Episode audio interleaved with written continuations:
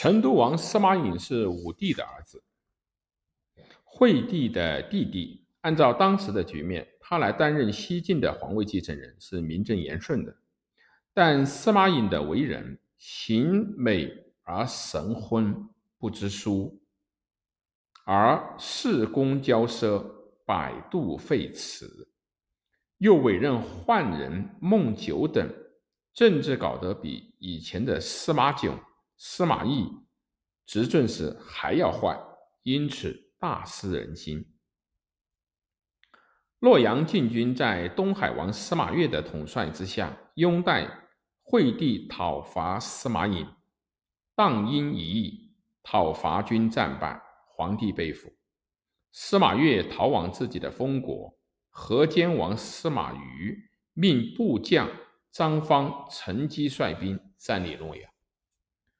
幽州刺史王浚、并州刺史东营公司马腾联兵攻破邺城，司马颖携惠帝出奔洛阳，但洛阳已经落入到司马懿的手中，颖至今后不得赋予政事。不久，张方又强迫惠帝和司马颖前往长安，引到长安后，为司马懿所废黜，豫章王赐。被立为皇太帝。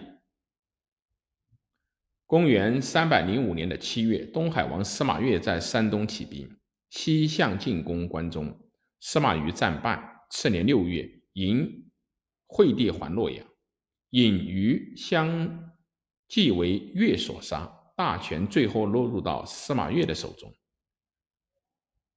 自公元两百九十一年贾后杀杨俊，至公元三百零六年惠帝回洛阳，前后十六年间，统治阶级内部的大混战，人民被杀害动辄以万计，这就是所谓的八王之乱。而且诸王在混战中利用少数民族的贵族参与内战，造成严重后果。比如成都王司马颖引匈奴刘渊为外援，于是匈奴贵族。遂借赴国难之美名，长驱入夜。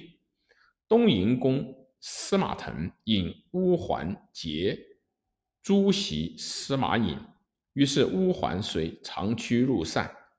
幽州刺史王浚招辽西鲜卑攻邺，鲜卑大掠妇女，曾与易水者八千人。从此大河南北。就成为匈奴、鲜卑贵族统治的世界，由八王之乱而引起的中原地区更大的胡亥移民的皇朝。